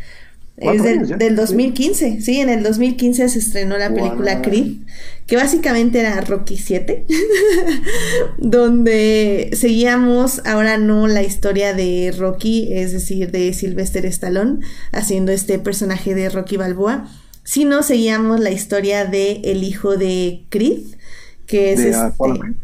Exactamente, que es de Adonis Johnson Creed, que está interpretado por Michael B. Jordan. Y justamente antes de ver Creed 2, eh, revisé esta película Creed 1 y la verdad es que, híjole, qué película. O sea, en serio que creo que lo que revolucionó en su momento fue como esta manera de grabar las peleas como tan cercano y de una forma tan dinámica y donde realmente los actores y los personajes que interpretaban se sentían con una pasión y una entrega hacia lo que estaban realizando, que es finalmente lo que te tiene que dejar una película de Rocky, ¿no? Que es salir y decir, no manches, ahora sí me pongo a correr y me pongo así a, y hacer ejercicio. Esta, esta motivación. Y de hecho sí sales así con Creed 1. Y, y, bueno, apuntar también que la película fue dirigida por Ryan Coogler, quien posiblemente pues pueda llegar a lograr pueda llegar a, la, carrera final de los Oscars este año con, Black Panther de Marvel y que Ryan Coogler le imprimió un sello muy importante a, este como renacer de la saga de Rocky y que si no han visto Creed neta tienen que verla y obviamente pues para poder disfrutar también la, nueva película pero pues sí, o sea, como ese dito, o sea, yo cuando la vi, me gustan las peleas, las películas de box, o sea, se, se, me hacen como muy intensas y muy interesantes, sobre todo los mensajes que manejan, que la mayoría para mí son de superación y que se notan. Y cuando vi Creed sí fue como de wow, o sea, y neta yo la consideré como de mis, películas favoritas de ese año, entonces sí fue como neta wow, o sea, porque digo, de que yo había visto como yo que dos películas nada más y fue como de, ah, ahora quiero ver toda la saga. Sí, sí, sí. Y creo que eso es un poco triste porque digo, si no han visto Creed 1 y la ven y luego van a ver Creed 2, creo que no es lo mismo, definitivamente se pierde mucho. Eh, no culpo a los a Michael B. Jordan y a este Sylvester Stallone, creo que ellos lo siguen haciendo bien. El problema creo que yo recae muchísimo en el director, que ahora eh, no regresa Ryan Coogler a, la silla de, director y en esta ocasión lo toma Steven Cap Jr., a quien pues conocemos por realmente, o sea, sí ha hecho película, hizo The Land, que la verdad no vi, pero por lo que veo ha hecho más cortos. Y, la verdad sí se siente ese vacío en la silla del director porque si bien me gustó, o sea, creo que las peleas y los entrenamientos siguen siendo muy, muy buenos, no excelentes, pero siguen siendo muy entretenidos y te sumergen muy bien en, en, esta onda de la pelea y cómo va escalando una pelea en el cansancio de los cuerpos, en, en el cómo recibes los golpes y cómo te cansa eso o cómo te desgasta.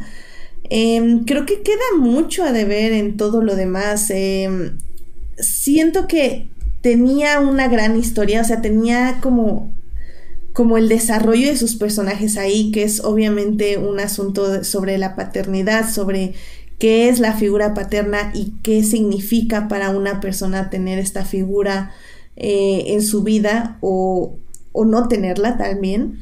Em, creo que no logra conectar bien los puntos el director y queda como muy superficial. Eh, lo que sí voy a destacar es que, bueno, en esta segunda entrega eh, se supone que ahora este Creed, ya que es como medianamente conocido porque todavía no es famoso, o sea, yo creo que la película Creed 2 es como un par de meses después de Creed 1 en, en tiempo no son estos cuatro años que tuvimos que esperar nosotros para una segunda parte. Em, ahora, el hijo de Víctor Drago, que es quien mata a Creed en las originales de Rocky. Eh, más bien, perdón, Iván Drago. Iván Drago, el papá. El papá. Eh, ahora entrena a su hijo, que es Víctor Drago, para que enfrente a Creed y pues recupere básicamente el amor de la patria, la madre Rusia. Claro. Y esto creo que está bien. O sea, la verdad es que el inicio tarda un poco porque obviamente tienen que, pues, como plantearnos un poco de, de quiénes son estos dos rusos, porque quieren enfrentar a Creed, que Creed este, mm, decida enfrentarlos, que nunca queda muy bien claro por qué, pero como digo, es culpa del director, no de los personajes.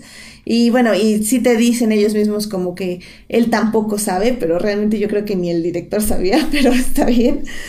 Pero bueno, creo yo que lo segundo mejor de la película, aparte de obviamente las peleas, viene siendo justamente esta relación de Iván Drago con, con su hijo, con Víctor Drago, porque la verdad es que es como en pocas miradas y como nada más en, gestos muy minimalistas, porque son rusos, ya saben, los rusos no se expresan emociones para nada.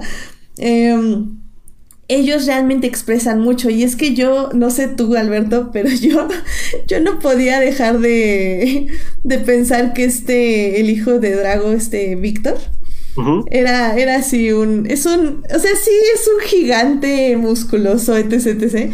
Pero, no manches, le veía los ojitos y se veía que era un bebé amoroso. ay, ¿por qué sufres tanto, pobrecito? Solo quería el amor de su padre. Exacto, era como, era, es como muy expresivo en ese aspecto del drama que nos cuenta, ¿sabes? Y, y está padre porque esta como dualidad entre sí, soy súper rudo y me madreo a todos y cuando ve a su papá es como de, sí, papá, lo que tú digas. Sí, yo, yo, voy a... yo nada más quiero tu amor. Voy a recuperar el honor de la familia por ti. Yo, yo nada lo quería abrazar y digo, y se ve que, yo digo que es más un, más que actor debe ser eh, algo de boxeo. Ahorita lo estoy buscando pero no veo así como que digan si es boxeador o algo, porque digo, él se ve que sí es O sea, debe ser algo, algo de, de atleta, de boxeo, este, de la de lucha libre, no sé. Según, según lo que estoy encontrando. Sí, porque te digo, o sea, como que no sé si no sabían o sea, es que no puedo creer que no sepan que él no actuaba, porque es que actúa muy bien, es que como les decimos, nada, nada ves sus ojitos y en serio que te mueve el corazón. O sea, en la, en la pelea final, ah, por momentos yo quería que ganara él, la verdad. Sí, hay un momento, de hecho, en la película donde crees que, bueno, o sea, que, que crees que en serio perdió todo y es como de pobrecito. Sí, no, y ya cuando spoiler se va una persona relativamente importante para él, ves como toda, como toda su, su ánimo, como todas sus ganas de vivir se van de su cuerpo y todo así como, no, bebé, no. Sí, esa, Detente, que la, que la, la, pelea final es como muy, muy, muy intensa y muy, muy bien realizada. Creo que es lo más, más valioso de la, de la, de la película en sí. Ah, bueno, además del, del entrenamiento en el desierto, que también lo disfruté bastante. Ajá. Pero sí, esa escena como que tiene muchas capas de feelings en toda la película. Sí. Pero ¿sabes qué? Que más en la, en la historia de, de, de, de, él. De los rusos. Drago que del mismo Creed, ¿sabes? Sí. Lo cual se me hace un poco tonto y, y, es, habla de una mal dirección, porque realmente a mí me interesa, en algún punto ya me interesaba ver más la historia de los rusos que la historia de, Creed. Exacto. Eh, bueno, de rápido el dato, el boxeador se llama Florian Monteanu y es mejor conocido en el mundo del boxeo como Big Nasty. Eh, aparte de todo, mide 1,90 y pesa 105 kilos, es de, de, pesos pesados. Y aparte de todo es alemán, ¿eh? Órale. Sí, nació en Alemania en, en, el 93 y este... Pues en el 93, Alberto tiene cuatro años menos que nosotros. What the fuck? no manches. Es lo que estoy viendo como de igual, te pasa. Pero sí, esos son los datos como generales de, de, ese show. No, pues admiro más aún a este hombre. En serio que, la verdad es que si no hubiera sido por él, yo creo que me hubiera aburrido mucho la película, pero se, se la robó. O sea, para mí se la robó. ¿Sabes qué pasa con, con la historia de, de, de, de Adonis? Que siento que la que, que después de ver una historia tan, tan como importante sobre superación en la película pasada, el verlo caer en el drama como como en un drama como muy cómo decirlo como muy muy facilón o muy muy como como un drama común eh, la verdad es que me hizo como un drama común fue como de, ah, bueno. Y, y, ¿sabes? Sobre todo porque tú esperas que sí le afecta un poco esta parte de la revancha y todo, pero creo que pesa más la historia de ellos a, pesar del, poco tiempo que tienen en pantalla a comparación de lo que de lo que hacen en, dupla tanto lo que es este Silvestre Stallone como como Bill Jordan que como dices no lo hacen mal pero sí se ve un poco disminuido en la parte tanto de dirección como de guion o sea, como que no sabe el guion también a quién darle más peso y a quién no. Y lamentablemente gana el, entre comillas, villano. Y es como de, güey, pues ya no me importa tanto la historia del otro, porque de, por lo menos ellos sí te, elaboran un poco en la historia de, los Drago y de, lo que significa para, para ese chavo, pues, ganar esta pelea, ¿no? Y creo que es más válida en poco tiempo que todo lo que te explican en toda la película de, de, de, Creed, ¿no? Entonces, como de, eh, ¿cómo pudieron lograr con ellos en poco tiempo lo que me está moviendo que lo que se supone que me debería mover el personaje principal, ¿no? Pero, pues bueno. Yo, la disfruté bastante. Sí, sí, sí. O sea, está entretenida. Sí, no es, no es, no es una película a la altura de la pasada. Obviamente, Ryan Coogler tiene como pues un estilo diferente. Y acá también, pues obviamente es un director un poco menos experimentado. Pero sí es una película que cumple con entretener, tiene buenos, buenos momentos. Eh, el personaje que era así, la neta, sí me sobró bastante y que fue como la parte de, sobre todo la parte forzada de, ese personaje del drama, como simplemente para, para impulsar la parte dramática o de decisiva del personaje mm. principal. ¿Vas a hablar mal de mi bebé Tessa? ¿Mande? ¿Vas a hablar mal de mi bebé Tessa? No voy a hablar mal, pero siento que está muy mal manejado el personaje, ¿sabes? Sí, está pésimamente manejado. Hay, un, hay un momento en el que digo, ya, o sea, neta, no me aporta nada y solamente siento que es un recurso para cuando ya no, ya no tienes cómo explotar al personaje principal. ¿Y sabes qué es lo peor? O sea, yo sí quería ver cómo, cómo malabareaba ahora sí que esto de cuidar de Creed y O sea, justamente el papel que le ponen a todas las mujeres, pero bueno, si ya vas a ponerlo, ponlo bien. Claro. O sea, de malavariar de, ay, es que mi esposo lo tengo que cuidar su salud mental y también tengo que cuidar a mi hija y también tengo que hacer mi carrera. O sea, literalmente lo único que sabemos es de que eh, una, pues que sí siguió cantando y que no se quedó sin, sin oír, lo cual, ok. Eh, y ya, o sea, nada, y eso nos lo dicen justo antes de saber que van a tener una niña. Sí, Ya, no, y y aparte, es lo único, y ya al final sale cantando a- para abrirle y todo, y eso está padre, pero ese momento debió ser algo así como, como un clímax de su relación, como, ¿sabes qué? Te apoyo y no puedo estar ahí contigo pegándole a ese cuate, pero voy a estar contigo aquí cantando, y tú así como, ¡ah, sí! y lloras, pero no, o sea, cero momento, así, totalmente aparte- desperdiciado. para mí el momento de la pelea final fue cuando sale cantando fue como de, ah, lo siento, pero eso se me hizo súper forzado, ¿sabes? No, y a mí me gustó mucho, a mí de hecho me gustó mucho que saliera cantando, pero es un desarrollo que, que perdiste, o sea, que lo pusiste porque se te ocurrió, pero Exacto, que te pudo haber servido para el guion y no lo usaste. Exacto, exactamente por eso.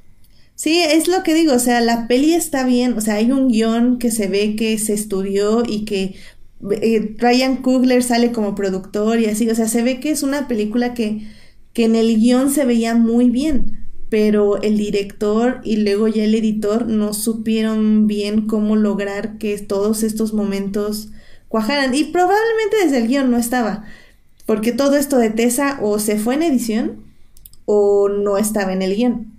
Entonces hay, hay algo de que sí tenías como la idea de qué querías hablar, pero no, no supiste cómo llevarlo a la pantalla. Y hasta, hasta esta como, como, como forzadez del, del, del meter a la mamá, ¿sabes? Porque también la mamá está como muy metida a calzador. Sí, también. O sea, como que intenta como participar de alguna u otra forma, pero no acaba cojando de nada, porque es como de, pues está ahí, pero no, en realidad no aportó nada al, al, al desarrollo de ni de ella ni de él.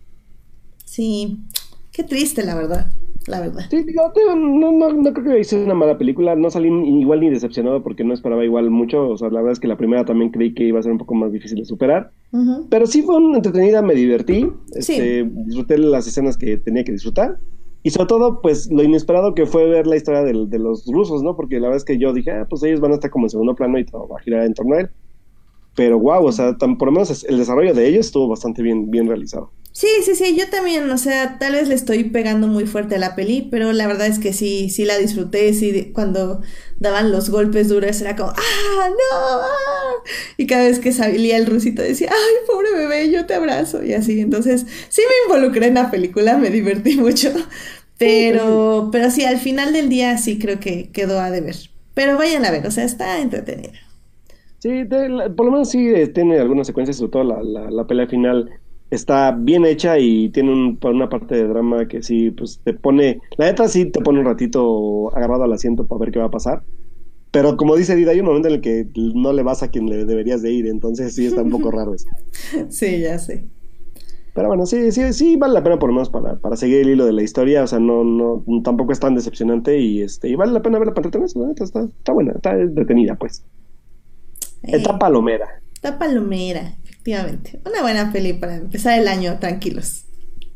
Así es. Sí, la verdad es que. Ah, por cierto, bueno, si me dejas hablar rapidísimo. ¿Vas, vas, vas? Tuvimos, tuvimos este estreno que fue Creed 2 y también un estreno que fue como el estreno atípico de cartelera no comercial. Bueno, en cartelera comercial, pero en la parte como entrecomillada de arte, que se estrenó en la película llamada Destroyer o este, Destrucción en México y que está protagonizada por Nicole Kidman y eh, tiene por ahí como protagónico a Sebastian Stan, que recuerdan como Bucky en las películas de Marvel. Y que si no la han podido ver, les recomiendo que por lo menos la vean por Nicole Kidman. No es una película perfecta, ni mucho menos una película que pretenda hacer algo, simplemente es una película de un drama de crímenes y de venganza y de expiación, pero que la verdad es que Nicole Kidman, a mí me gustaría verla en más papeles de estos, porque la verdad es que la entrega de Nicole Kidman, tanto física como actoralmente, es wow, o sea, la verdad es que yo no esperaba ver un papel de Nicole Kidman así, tenía mucho que no la veía actuar así, y digo, y después de verla en Aquaman menos, pero este, es una película bastante interesante por el aspecto de ella misma, y sí, el guion tiene algunas fallitas por ahí, eh, recurre mucho a, a flashbacks se apoya mucho de ellos y a veces cansa, Pero la verdad es que sí, por Nicole Kidman vale la pena ver la película, así que si pueden checarla todavía, que todavía está en cartelera, pues si también quieren ver algo diferente, pues les recomiendo que, la vayan a ver. Muy bien, pues me parece excelente, Alberto. pues mira, ya para cerrar el programa, estaba pensando como que dijéramos nuestros propósitos del año o algo así, porque en Navidad creo que ya estuvimos hablando un poco de lo que se va a estrenar este año y de lo que esperamos y definitivamente vamos a estar diciéndoles como cada, cada programa que se estrena, de hecho este fin de semana se van a estrenar dos películas que tengo muchísimas ganas de ver, pero si quieren lo hablamos un poquito más al final. Entonces Alberto, no sé, ¿Qué tenemos de propósitos? ¿Qué, qué, ¿Qué nuestros escuchas, nuestros queridos y amados escuchas, pueden esperar de nosotros este año? ¿Tú qué crees? Pues la verdad es que eh, hay muchas películas que ya están programadas para todo este año. Obviamente, pues por ahí vienen muchas películas de superhéroes. Pero también va a haber películas de directores que nos, que nos gustan. Por ahí igual viene lo, de, lo último de Scorsese, que me llama bastante la atención. Este, pues también tenemos que, ¿qué más hay? Creo que también tenemos este año película de, ay, espera, es ya lo había apuntado y se me fue. Eh, bueno, ahorita, ahorita en lo que agarro hilo. Pero este, digo, o sea, va a ser sobre todo un verano, un verano, preverano y posverano bastante competido. Eh, van a ver una, bueno, va a haber película nueva de DreamWorks, regresa de hecho este año. Van a haber dos películas, como entrenar a tu dragón y otra película nueva que olvidé su nombre ahorita. Este, por ahí Pixar pues va a regresar con otra secuela que según esto ya va a ser de las últimas secuelas que van a hacer que es con Toy Story. Y pues en la parte de películas de verano pues ya sabemos que Marvel va a echar también carne al asador, sobre todo porque va a ser la última etapa de los Avengers. Eh, tenemos, obviamente vamos a hacer eh, programa especial sobre eso porque tenemos que hablar del cierre de esta de este ciclo de, de Marvel en sí, porque tenemos que ver qué le va a deparar ahora pues a Kevin Fish y a toda la compañía Marvel para, para el futuro de, la, de toda la franquicia. Y este, y pues de ahí, pues también, no sé, esperar ver qué, qué sorpresas también da, el cine en este año, porque hay veces que igual no contemplamos que vaya a haber muchos estrenos, pero de repente llegan cosas interesantes este, pues a cartelera. Por ahí, en, por lo menos en febrero, pues en enero y febrero tenemos estrenos como va a llegar Glass, este, para los fans de M. Shyamalan, eh, hay emociona cómo entrenar a tu dragón, este, por ahí también este, llega la segunda parte de la aventura Lego, viene también la, temporada de estrenos post, premiaciones, este, eh, también de cine mexicano vienen películas que ya pudimos ver Didi y yo que van a estrenarse apenas, por ahí por ejemplo está el, programa de estreno de las niñas bien, eh, ¿qué más Edith? Pues por ahí también creo que vienen películas en verano ¿Mandé? Leona. Leona también. Este, ¿ya, ¿Ya hay fecha de estreno o todavía no? No, todavía no. Pero yo espero que pronto. pues esperemos que sí. Porque digo, yo la verdad es que sí me la perdí, pero quiero verla. Y pues igual por ahí, pues este, se viene obviamente Capitana Marvel, este, live actions de, de Disney al por mayor, que es Dumbo, que es Aladdin. Dark este, Phoenix, los New Mutants. Los New Mutants que esperemos no la cancelen ahora sí. Eh, ya, ya salió el primer, el primer eh, vistazo a Game of Thrones, lo cual estoy súper emocionada. Ah, también Juego de Tronos vamos a estar molestando a los muchos con eso, mucho con eso, obviamente. Este, este ¿qué más series? ¿Qué series que tenemos este año? Eh, Big Little Lies va a estar Big Little Lies también, sí, claro. Eh, de Mandalorian se va a estrenar la segunda temporada de Resistance, The Crown. Ah, también tenemos que platicar de cómo va a estar este lanzamiento de la plataforma de Disney, ¿eh? Vamos a ver cómo, cómo funciona eso. Sí, a ver cómo va a estar eso. Ya, ya van a abrir el parque también, ya sacaron los precios. Uh, hay que empezar a ahorrar, Tenemos que, ir a hacer ahorrar, efectivamente, para ir como dentro de dos años ya que baje la gente. Obviamente. Y pues también por ahí igual DC va a echar su apuesta del año que es Shazam, que pues vamos a ver qué tal les va. Que de mientras, eh, sí decirlo que extrañamente Aquaman se está convirtiendo en la película más taquillera de DC. ¡Wow! Sorprendente. Exacto. Entonces, pues posiblemente Shazam venga con esta racha igual de, de, un buen hype de Aquaman para una película diferente como va a ser la película. Eh, por ahí está también va a regresar Godzilla, regresa Hellboy. Hay muchas cosas que van a regresar en nuevos formatos, pero pues ver si en verdad vale la pena que sea así o no.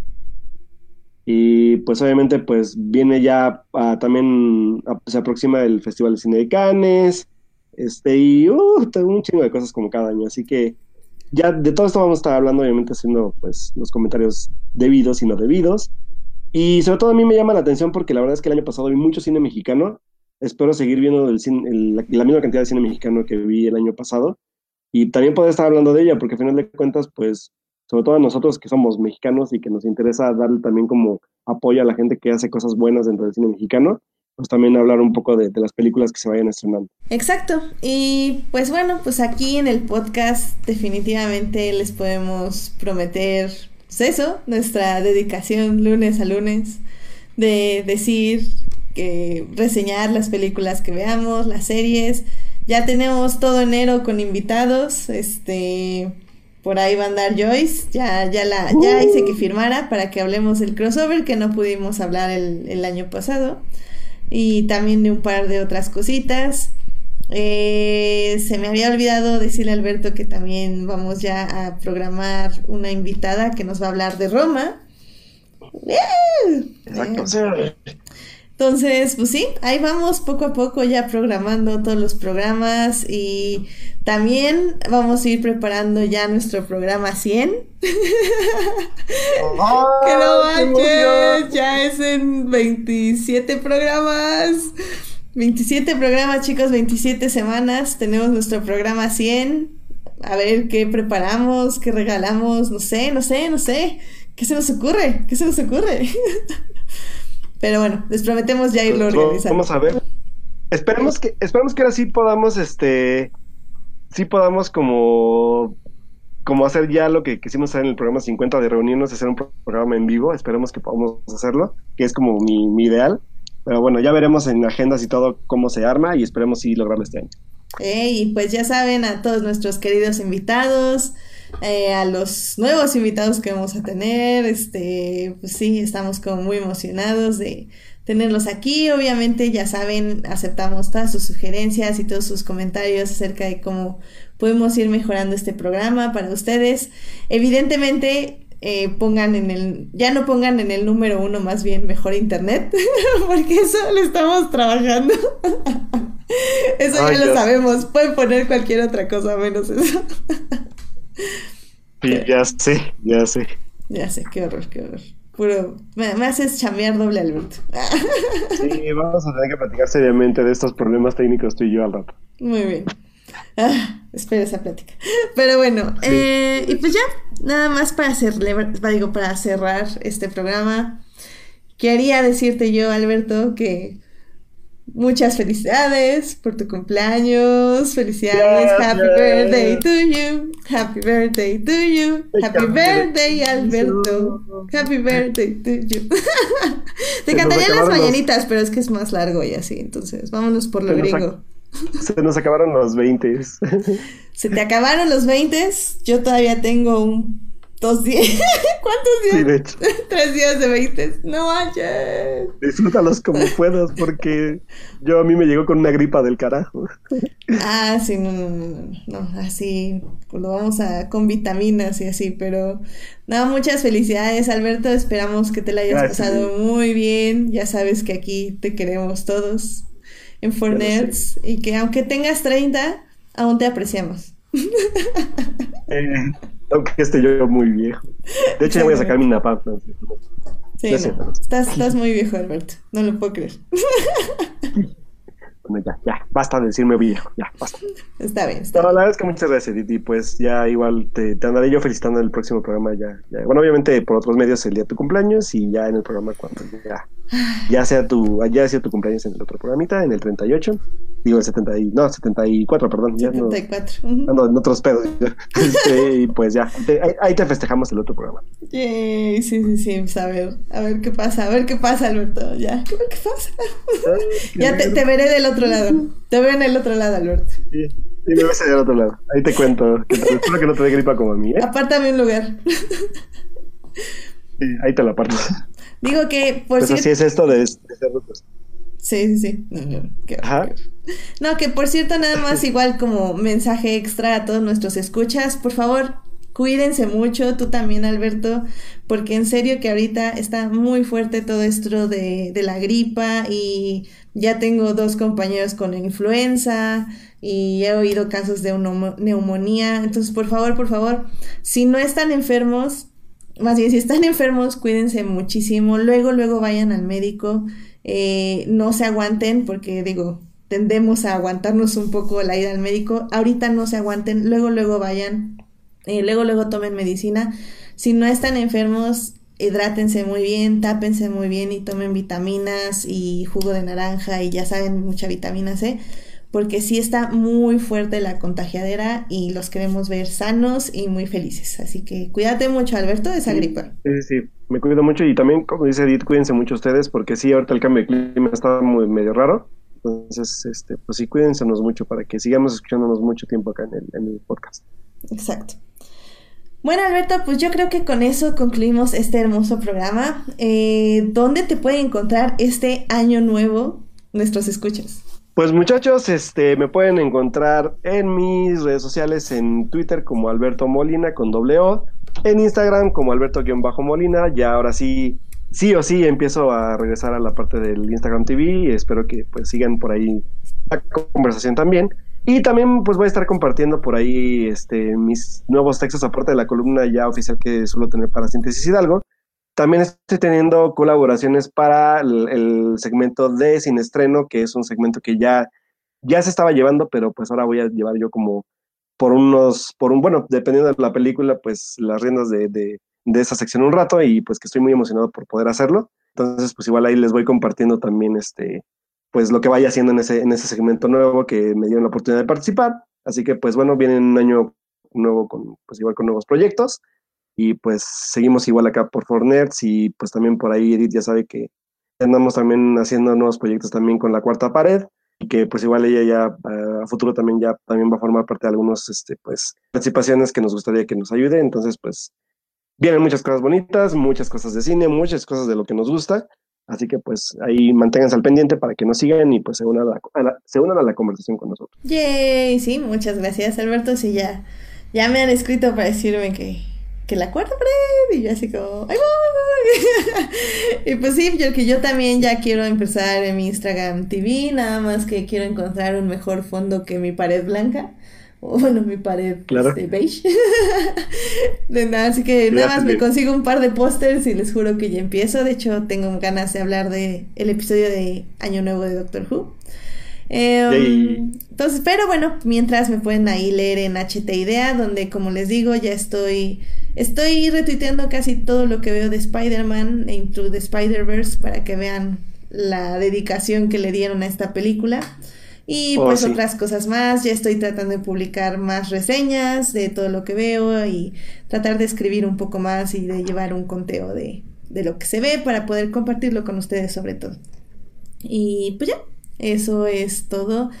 Muchísimas gracias este, a Dan que nos, nos acompañó el día de hoy en el programa. Ya saben que este, pues ya se tiene que ir temprano porque es muy este, madrugador. Pero pues bueno, al menos se le aprecia, se le aprecia que haya venido al programa y pues a ver si lo tenemos más de una vez en el año aquí en este espacio. pero bueno, muchas gracias por acompañarnos en vivo en esta transmisión. A todos los que estuvieron, de hecho perdí como a la mitad de los que estuvieron porque como saben se nos costó la transmisión o tal vez no lo saben porque ya están escuchando el editado. Pero bueno, perdimos la transmisión, perdí a la gente que nos estaba escuchando en la primera mitad. Pero bueno, en la segunda mitad estuvo Jorge Arturo Aguilar, eh, Marcela Salgado, Juan Manuel Sánchez, Julián García, Uriel Botello y también creo que estuvo Edgar al inicio en la primera parte y otra persona que perdóname este la otra persona que estuvo en la primera parte, pero no tengo aquí tu nombre. Pero muchísimas gracias por acompañarnos en vivo, chicos. Ya saben que aquí estamos con todo y mala señal de internet, pero aquí estamos. Eh, también muchas gracias a quienes nos oyen durante la semana en Heartis y en iTunes. Recuerden que este programa estará disponible ahí a partir del miércoles en la noche. El próximo lunes, chicos, Espero que tengamos una invitada especial. Si no es ese lunes, tal vez tengamos a Joyce. No lo sé, todo es una moneda al aire. Pero lo que es seguro es que probablemente vamos a ver Suspiria y vamos a ver Vox Que la verdad tengo muchas, muchas ganas de ver ambas. Estoy como súper emocionada. Entonces, a ver qué pasa. A ver, no lo sé. ¿Estarán buenas? No, no, no ver todas, pero por lo menos voy a ver una de ellas, así que por lo menos ya hablaré de una de ellas con ustedes en el programa. Sí, yo también, yo creo que nada más voy a poder ver una, pero ojalá pueda ver las dos. Uno nunca sabe. esperemos que sí. Por lo menos la verdad es que a mí me urge Suspiria primero y ya después ver el Vogue. Exacto, al menos Suspiria. Porque aparte de Suspiria dura tres horas, ¿no? Shh, no digas que dura tres horas, si no, no me van a querer acompañar a verla.